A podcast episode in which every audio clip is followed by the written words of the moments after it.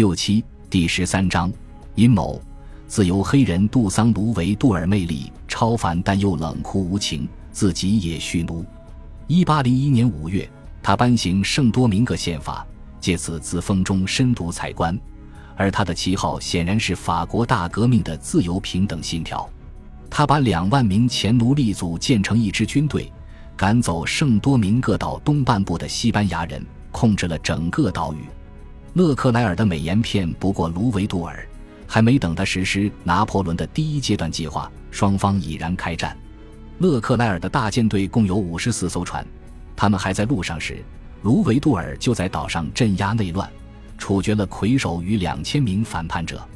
为了击败法军，他准备先销毁他们能在海边找到的所有资源，然后退入内陆山区的丛林打游击战。疟疾和黄热病令勒克莱尔损兵折将，他没料到这个可怕的打击。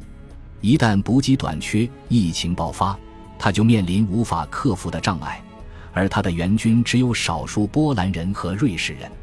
战争很快演变成血腥的种族屠杀。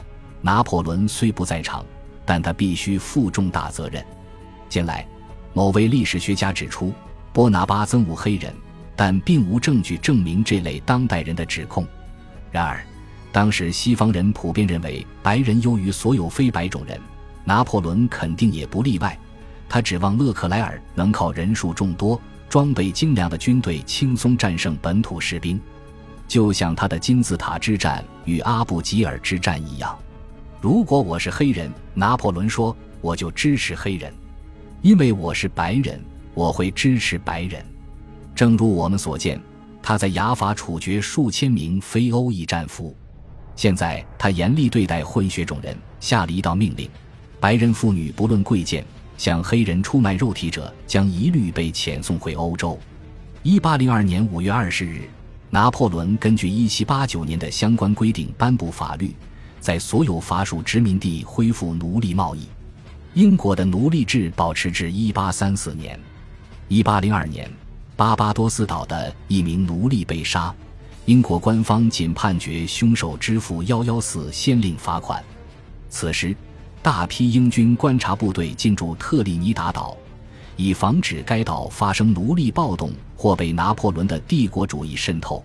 美国总统托马斯·杰斐逊亦是奴隶主，他宣布美国保持中立，和英国人一样紧张旁观。圣多明各岛上战事惨烈，种植园遭焚毁，屠杀与酷刑盛行，市镇被夷为平地，很多人被淹死。螺丝刀被用来挖出法国战俘的眼睛，法军甚至在船上搭建临时毒气室，他们用火山硫磺使四百名俘虏窒息死亡，然后弄沉船只。五月一日，杜桑·卢维杜尔终于举起白旗，条件是法国正式承认圣多明各黑人是自由民，将黑人军官招入法军，并允许卢维杜尔及其部下在他的数座种植园中选择一处退隐地。然而，勒克莱尔自作主张。六月七日，他突然撕毁协议，把卢维杜尔绑架至法国监狱。游击战争继续进行。十月七日，勒克莱尔致信拿破仑，除了十二岁以下的儿童，山区黑人不论男女都应消灭，平原上的也得杀掉一半。这样的话，这个殖民地就没有身佩肩章的有色人种了。拿破仑并未直接回复此言，但他肯定没有制止对方。波丽娜勇敢地随丈夫勒克莱尔出征。十一月二十七日，拿破仑致信妹夫时提及妹妹，他说自己很满意波莱特的行为，她应当不畏死亡，因为死在军中、死在帮助丈夫之时是她的荣耀。世间万物转瞬即逝，为我们留下的历史印记长存。勒克莱尔死于黄热病。到拿破仑写这封信时，他已去世近四周。快回家。拿破仑在得知勒克莱尔的噩耗后，致信波利娜：“家人的关爱能慰藉你的不幸，我拥抱你。”阿布朗泰斯公爵夫人洛尔称，波利娜是个不太孤寂的寡妇。一八零一年一月一日，她携勒克莱尔的遗体回国。到八月末时，她就再嫁给英俊富有的苏尔莫纳与罗萨诺亲王、瓜斯塔拉公爵与亲王唐卡米洛菲利波卢多维科博尔盖塞。波利娜私下说，此人是个蠢货，很快就肆无忌惮的出轨。勒克莱尔死后，圣多明戈的种族屠杀并未减少。法军副司令罗尚博自觉残忍至极，卢维杜尔的副手与继承者继续奋力反抗他。尽管罗尚博获得大批援军，1803年5月时，他也只能让8000人乘船回法国。二十名将军和三万法国人死亡，圣多明各居民的死亡人数可能达三十五万。黑色斯巴达克斯·杜桑·卢维杜尔被关进汝拉山脉的汝堡。1803年4月7日，他因肺炎死在冰冷的大牢房中。